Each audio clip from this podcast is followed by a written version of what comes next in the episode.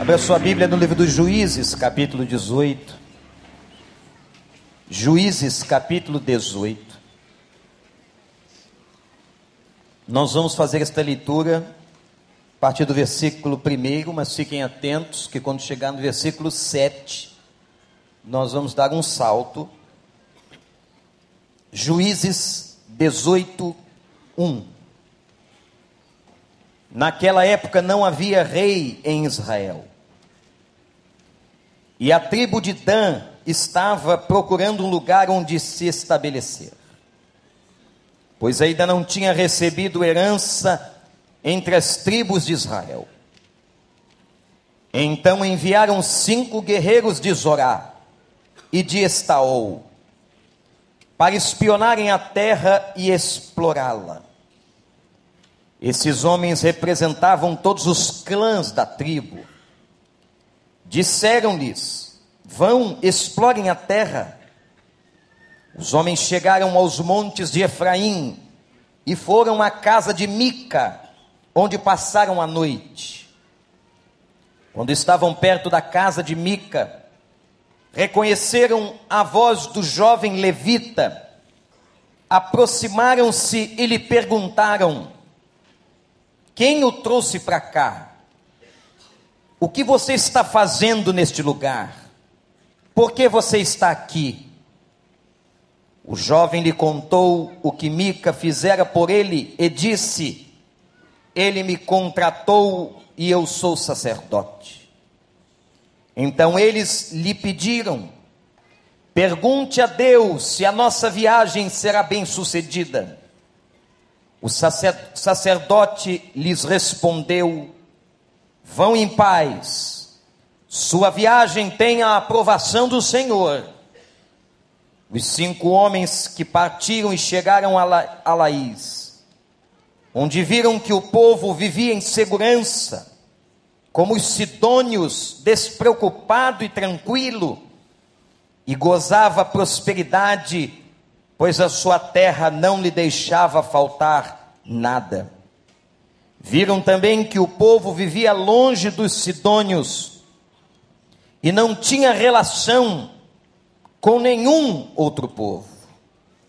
Agora vejam, amados, o versículo 27.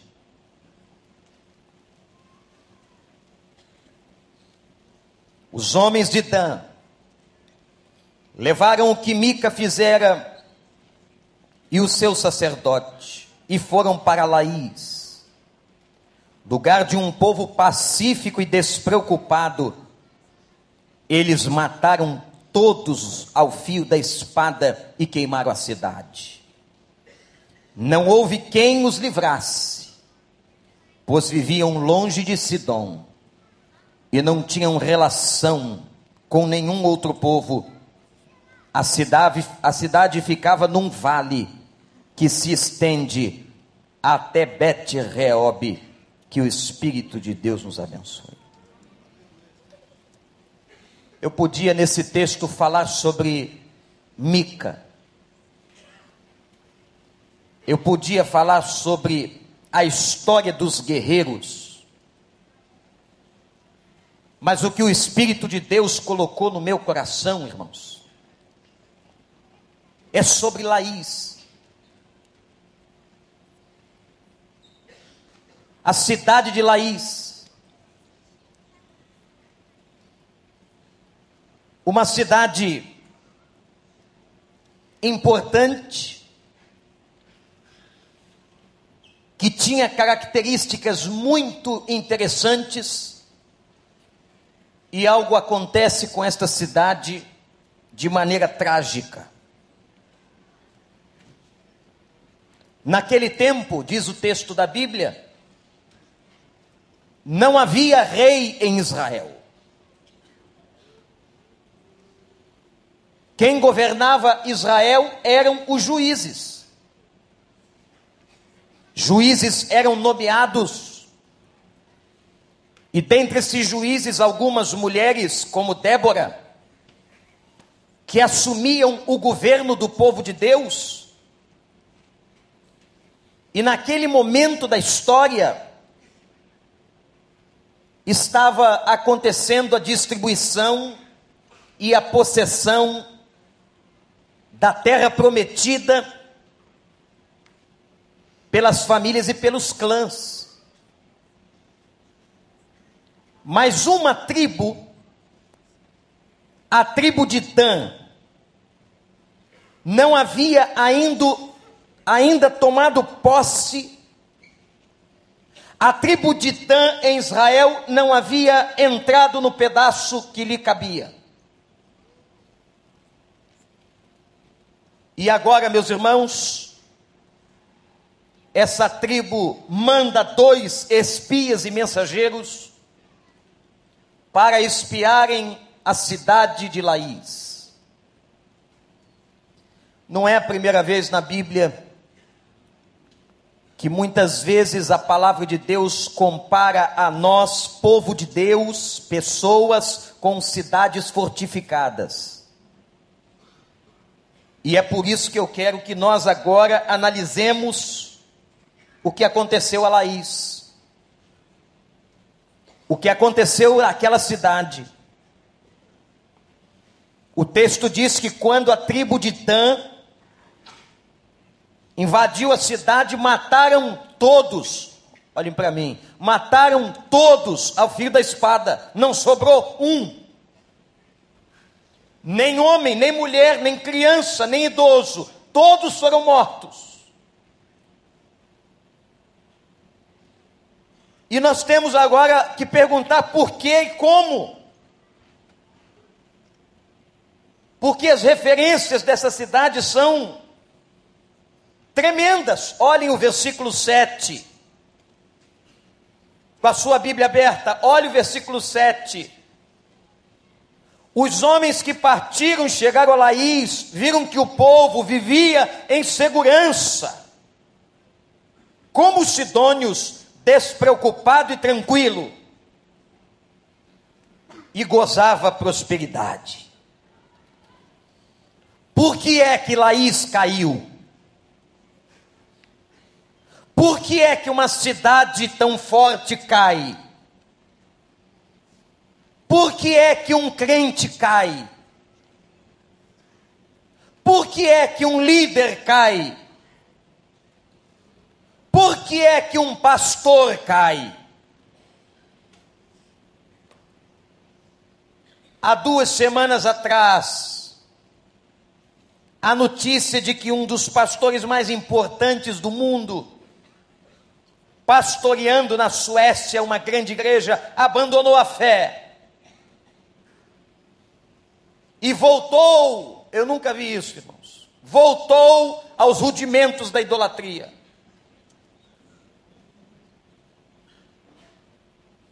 Por que é que isso acontece? Às vezes nós nos escandalizamos e alguns, como a palavra diz, literalmente tropeçam na fé, porque a palavra escandalizar no Novo Testamento é fazer o outro cair da fé. Muitos caem da fé, muitos se escandalizam. Porque nesse mundo de Deus acontece tanta coisa. Por que é que uma cidade fortificada cai? Por que é que uma família tão sólida, um casamento aparentemente tão seguro, desmorona?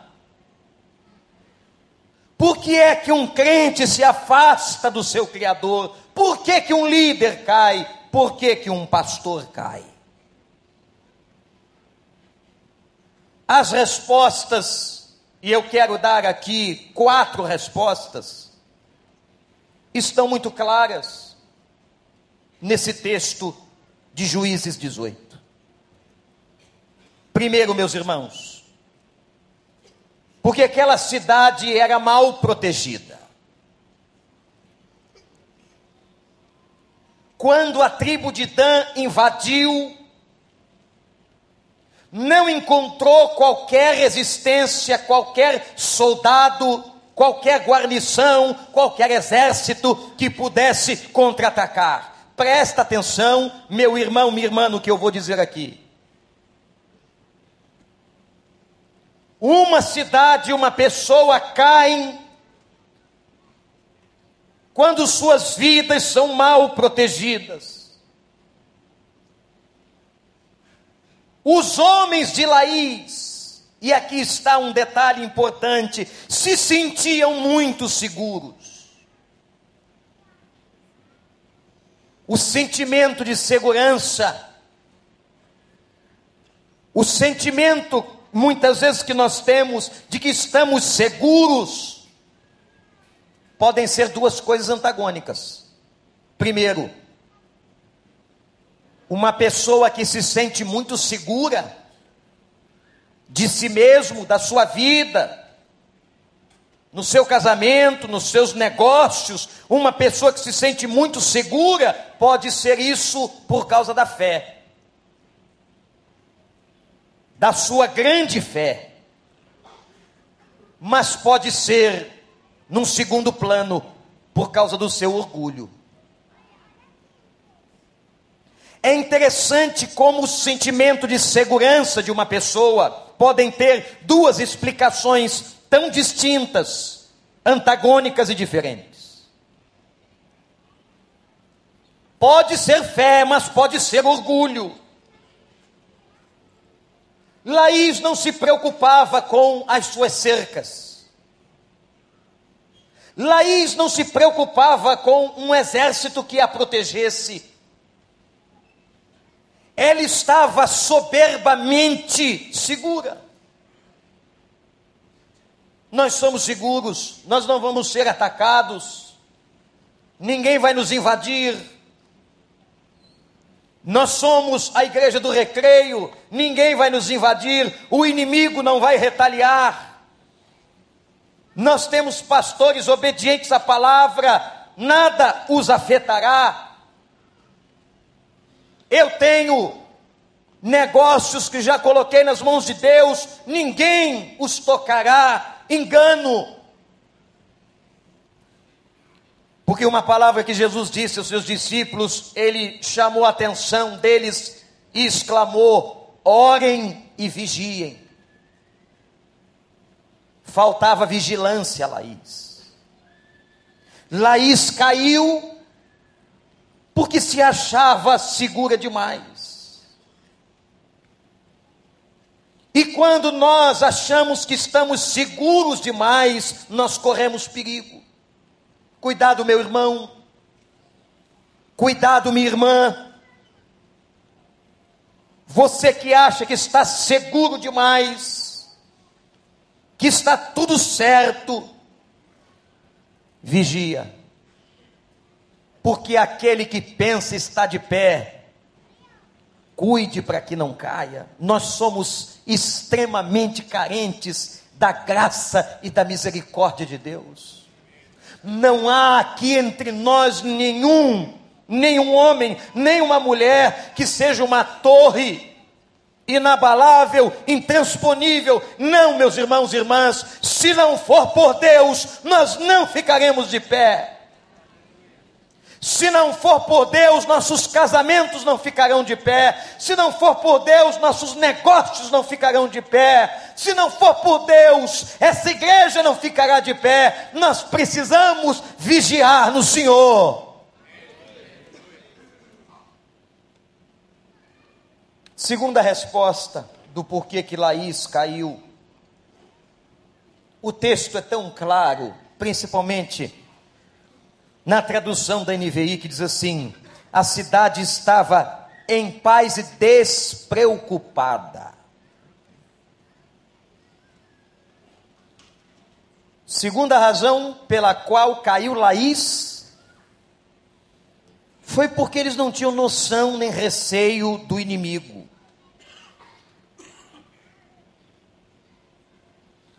Eles estavam em paz.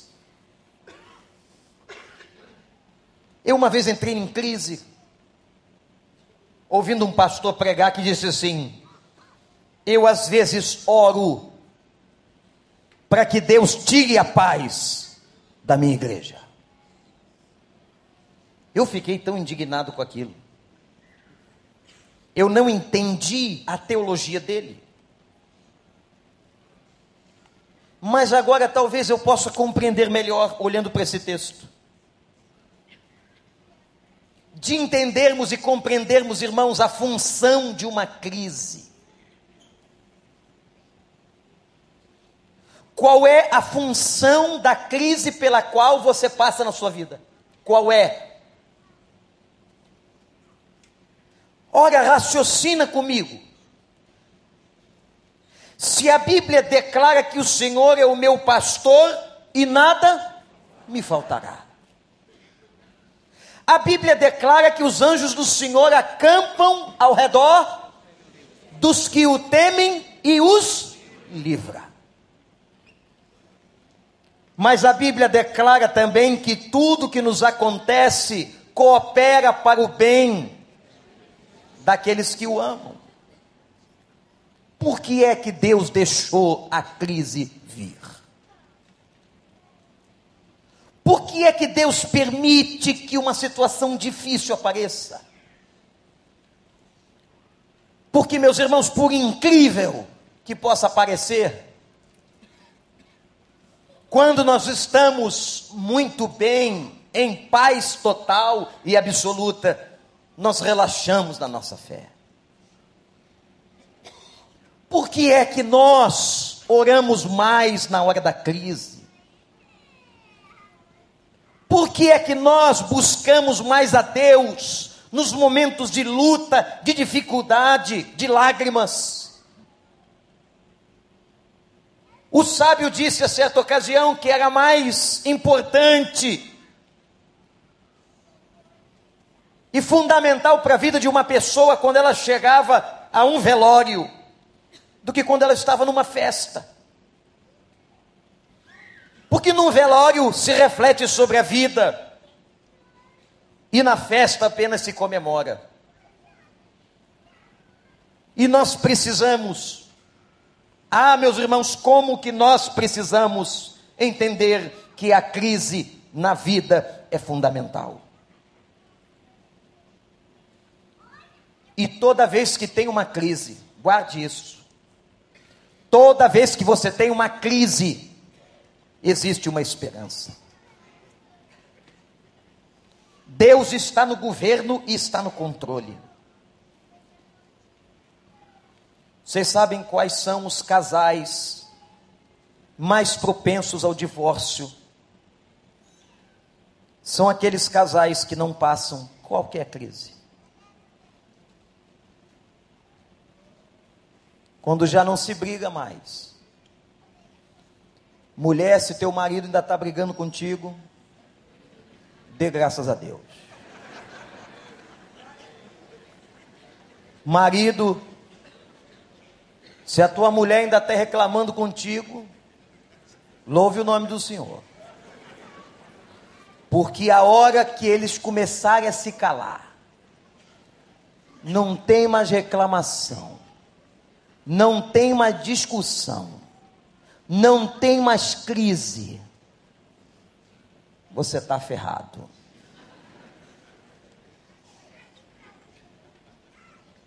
Porque quando não se tem um movimento, é porque não se tem esperança.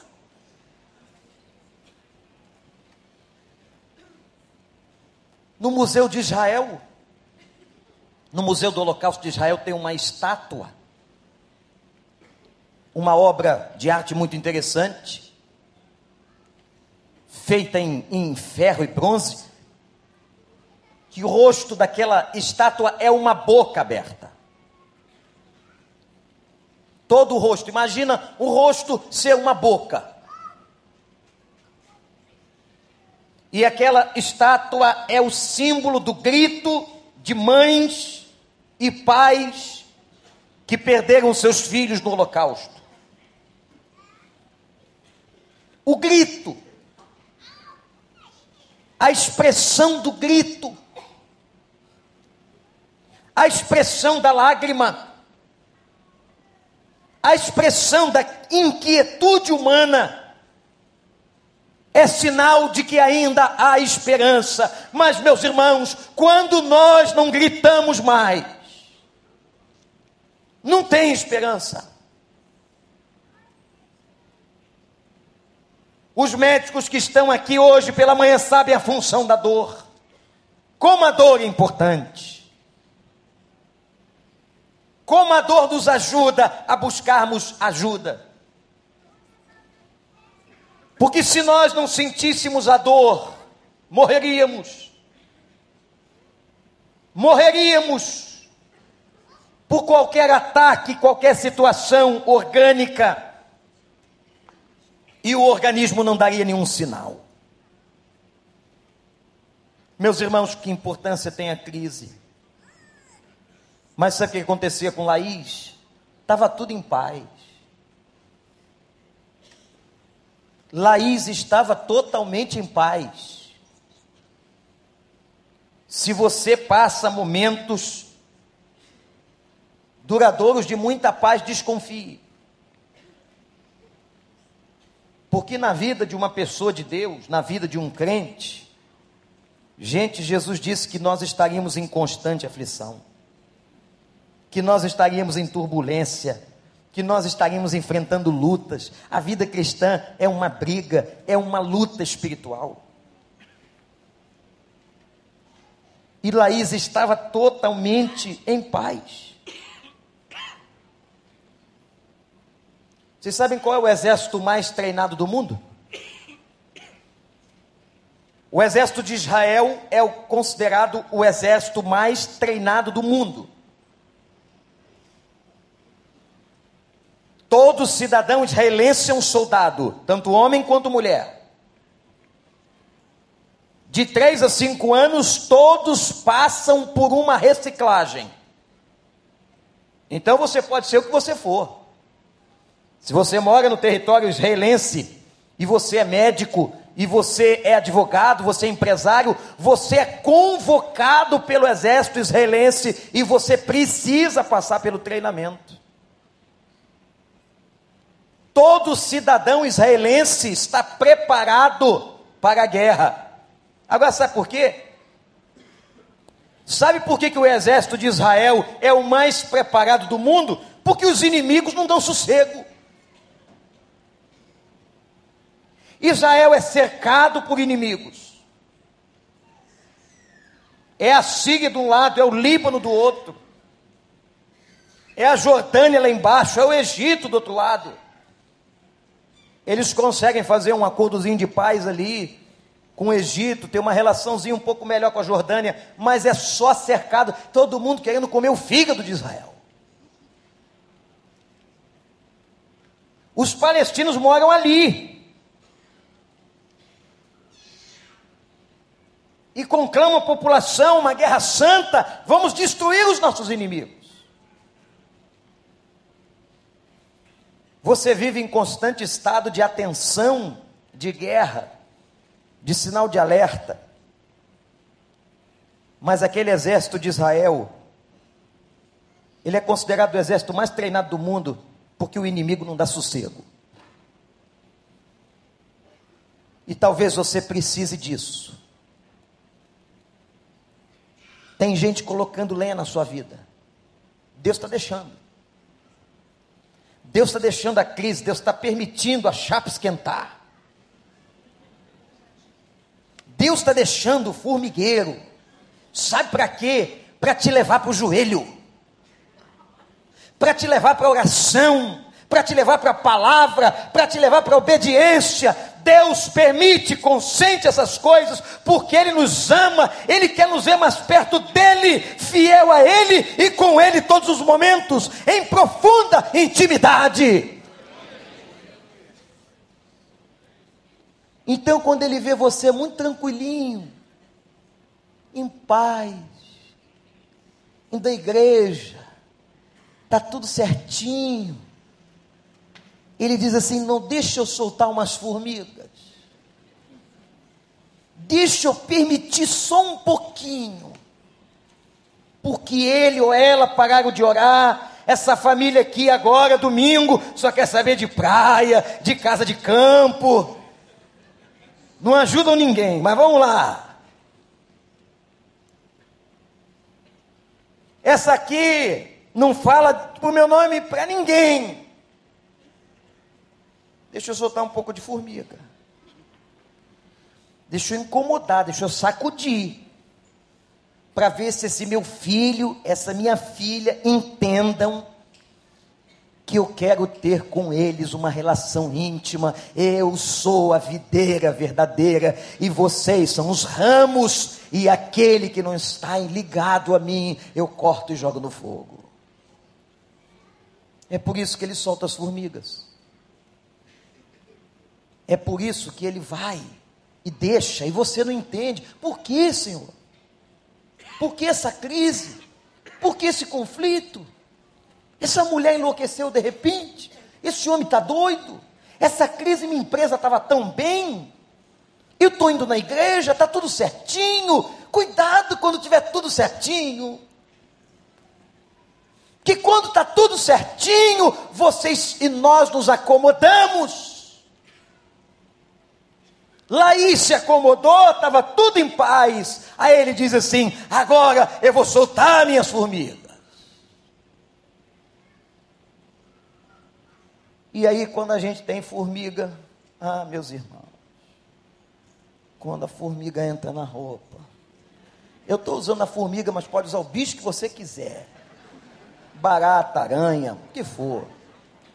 Ele solta e deixa você rebolar, experimentar, para dizer para você o seguinte: vai para o joelho, porque vida cristã se vive de joelho.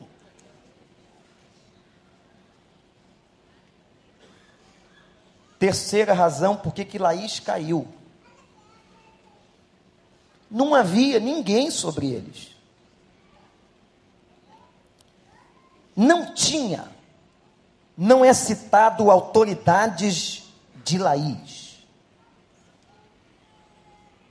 Irmãos, como é importante nós termos líderes espirituais. homem de Deus, mulher de Deus sobre a nossa vida, a quem prestamos conta. Eu tenho dito isso aqui. No sistema de Deus não há na sociedade nenhuma pessoa, nenhum de nós aqui, olha, nenhum de nós, que em vários momentos da vida não tem alguém sobre nós. Você pode ser guarda no trânsito, você tem um comandante do batalhão da polícia. Você pode ser o um motorista, você tem alguém da polícia vigiando você. Tem sempre alguém com autoridade sobre você. Você trabalha numa empresa, você trabalha para o governo. Em vários momentos da nossa vida, nós estamos debaixo de autoridade. Já perceberam isso? Ninguém é senhor soberano que não deva respeito à autoridade. E nós, filhos de Deus, temos que aprender isso. Que quando não há ninguém sobre nós, quando a gente acha que pode fazer o que quiser, quando a gente não respeita a imagem de um líder, de um pastor, de um discipulador, seja quem for, tem alguma coisa errada. Peça a Deus, eu quero te desafiar, irmão, olhe para mim, para você fazer um pedido a Deus. Um pedido que é que você tenha um coração ensinável. Tem gente que não tem coração ensinável. Não admite que ninguém, ninguém lhe repreenda. Ninguém lhe admoeste. não respeita qualquer figura de autoridade. Sabe o que, é isso? É falta de humildade, é soberba. E se há um tipo de gente que Deus rejeita, é gente soberba. Mas Ele confere graça ao humilde de coração. Não havia ninguém. E quando a gente estuda princípio de autoridade espiritual, nós precisamos meus irmãos, tem alguns líderes, alguns pastores que eu chego perto deles, eu temo e tremo. Pelo testemunho, pela vida com Deus. pelo exemplo. E eu falo com esses homens de Deus, abaixando, abaixando a minha própria crista como líder.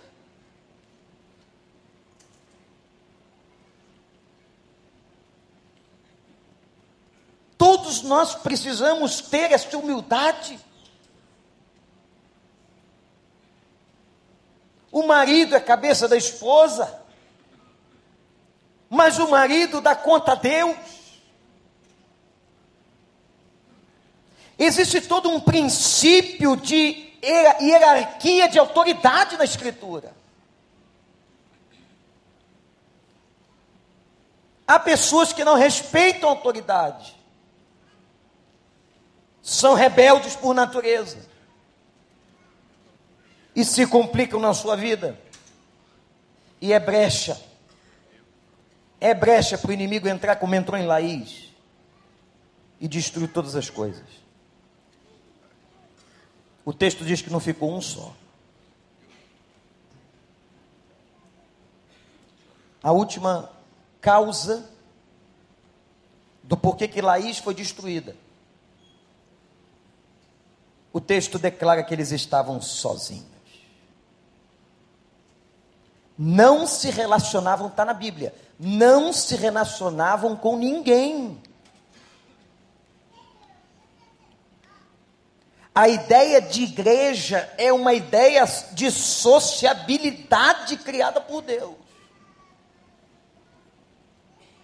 Nós fomos feitos gregários, nós nos relacionamos.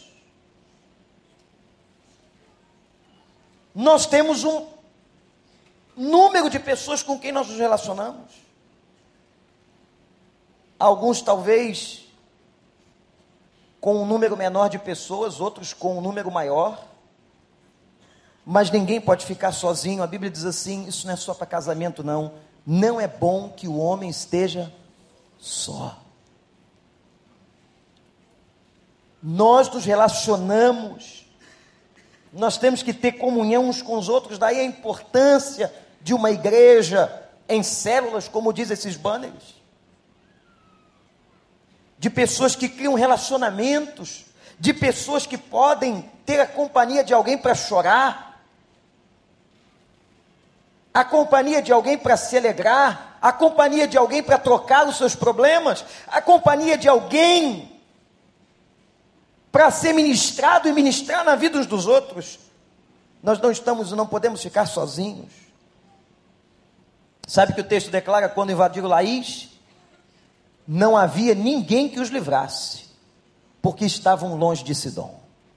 Não havia ninguém que os livrasse. Se você está sozinho, na hora mais difícil da sua vida, não vai haver ninguém para compartilhar com você, para trocar com você. Nós não podemos, irmãos, Nós precisamos desse negócio chamado igreja. Quem bolou isso aqui não foi pastor nem padre. No meio da história do cristianismo, quem bolou esse negócio foi Jesus. Eu edificarei a minha, ainda disse que era dele. A igreja não é do pastor tal, do pastor tal, a igreja é dele. E ele diz assim: Eu vou edificar. Quem criou esse negócio para nós? Esse negócio da gente estar tá junto aqui, adorando a Deus, da gente estar se auto-edificando, da gente estar trocando. Não foge disso, não. Eu tenho visto que as pessoas mais isoladas são as pessoas mais fracas espiritualmente. Porque elas não compartilham, elas não ministram, não são ministradas.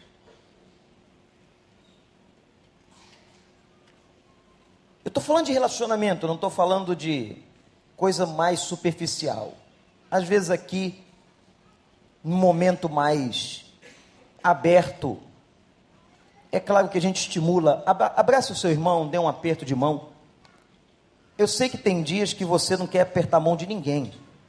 E você não é obrigado a fazer isso. Eu tenho dificuldade com aquele negócio que os caras fazem por aí. Fala para quem está do seu lado. Porque às vezes o cara que está do lado não quer ouvir nada. Ele não quer que você fale com ele. Se você está sentado aí, percebeu que o ser que está ao seu lado, nesse momento ele está zen, incomunicável, ele não quer, respeite-o. Não adianta, acorda aí, irmão, levanta. Você não é Silvio Santos na vida de ninguém.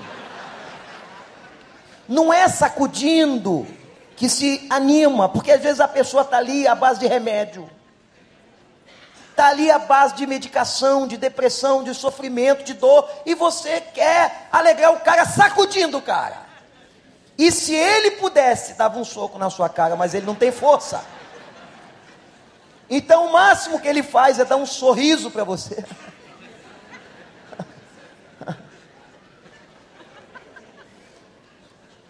Minha mulher falou para mim que leu uma pesquisa, ela adora esse negócio de pesquisa, que quando o sorriso é da alma, é real e verdadeiro, tem que rugar tudo. Eu, opa, eu agora eu vou ficar vendo quem fica sorrindo para mim. Diz que quando o sorriso só movimenta esse ladinho da boca, não vale nada. Ou o sorriso enruga essa cara, sai de dentro. Ou então, vou dizer para você, mentira sua. Você não está rindo coisa nenhuma, isso é do diabo, isso é falso. Dá um sorriso para quem está do seu lado agora.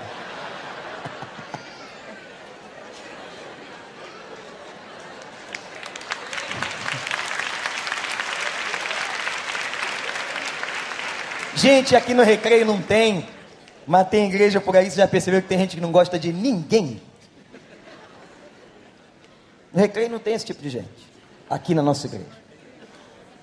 Você fala de uma pessoa, e esse não, não gosta. E o outro, mano, não vale nada. E o... Jamais. Meus filhos não brincam com os filhos dele. O que faz com a criatura dessa? Tem que entregar a Deus. Pedir a Deus misericórdia, porque isso é uma estratégia do inferno. Laís foi destruída porque ficava sozinha. E não tinha ninguém. E estavam longe de Sidom. Meus irmãos, sejamos cidades fortificadas. E uma cidade fortificada, ela evita essas quatro coisas que eu acabei de mencionar. Uma cidade fortificada vigia e é bem protegida. Segundo, uma cidade fortificada está sempre preocupada com os possíveis ataques do mal e fica atento com as suas crises. Terceiro, uma cidade fortificada tem alguém de autoridade a quem lhe deve respeito. E por fim, quarto, uma cidade fortificada não está sozinha, mas se relaciona. Que Deus faça de você, de mim, de nós, uma igreja fortificada no Senhor. Baixa sua cabeça e ore a Deus. Deus falou com você. Tem alguma coisa que Deus falou com você?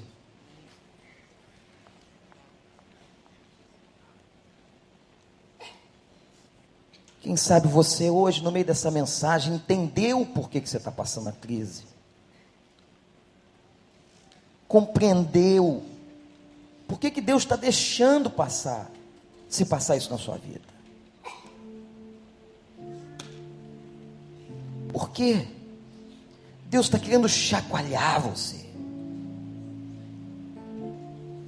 Deus está dizendo assim com a crise: filho, filha, é para você ficar perto de mim. Eu tenho tanta coisa para você, mas se você está longe, como é que eu vou te abençoar? Como é que eu vou fazer se você está sozinho? Se você não quer? É por isso que eu solto as formigas, para você entender, para você compreender que eu quero você pertinho de mim.